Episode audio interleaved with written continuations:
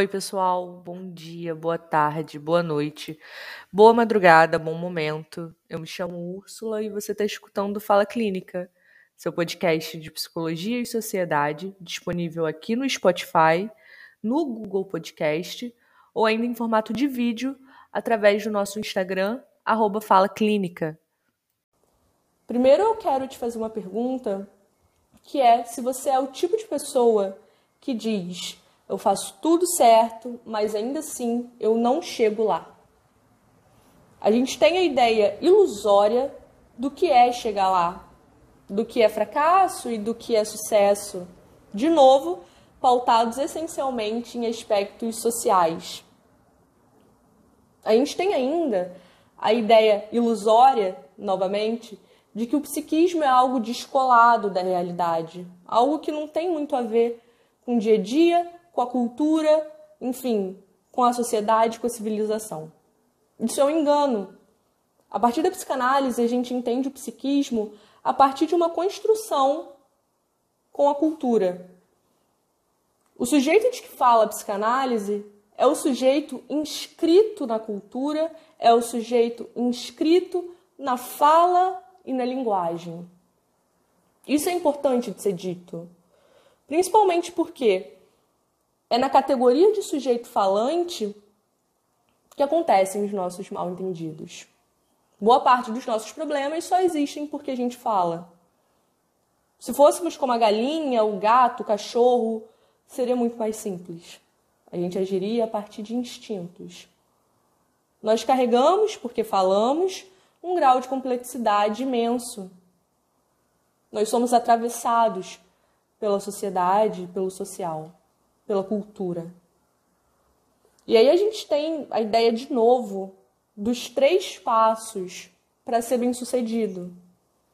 Eu poderia te dar aqui os três passos da felicidade plena, os três passos do sucesso, que com muita frequência caminham inclusive com isso que é do campo imaginário de que seja possível ser feliz o tempo inteiro e do porquê eu trabalho tanto e não chego lá. A gente costuma achar que toda ordem de sofrimento está ligado à frustração do não chegar lá. Só que, assim, o que é chegar lá? Qual é a medida do lá? E segundo, isso não é uma pergunta. Nós não buscamos apenas a felicidade. A equação não é um mais um. E esse é o ponto. A aposta que eu te convido a fazer comigo e com Freud em alguma medida é que o lá, do chegar lá, é impossível. É impossível porque é o lugar absoluto de perfeição e o lugar absoluto de perfeição é insuportável. O lugar de exceção, o lugar de completude, é fundamentalmente ocupado. Ele só existe enquanto ideal. Ele está interditado, esse lugar. Trazendo isso um pouquinho mais para o nosso plano da realidade mesmo, Todos nós tomamos alguém, em alguma medida, enquanto nosso ideal do eu. Colocamos essa pessoa em um lugar privilegiado, a partir do qual a gente se movimenta, a partir do qual a gente dinamiza nossas relações, a partir do qual a gente dinamiza as nossas ações. Bom, esse lugar privilegiado de ideal, é importante que seja dito que só existe enquanto ideal. O ideal só pode existir enquanto ideal, enquanto um mito de perfeição. Tendo em vista que mesmo a pessoa que nós elegemos enquanto nosso ideal do eu também é toda falha, também é furada, também tem medos, inseguranças, enfim. Também é faltosa, usando um termo psicanalítico. Quando você diz que faz tudo e não chega lá, é porque esse lugar não existe. O Freud tem um texto chamado Os que fracassam no triunfo, ou dependendo da tradução, tá Os arruinados pelo êxito, onde ele investiga que não se adoece só pela via do queria muito algo e não posso ter e não chego lá.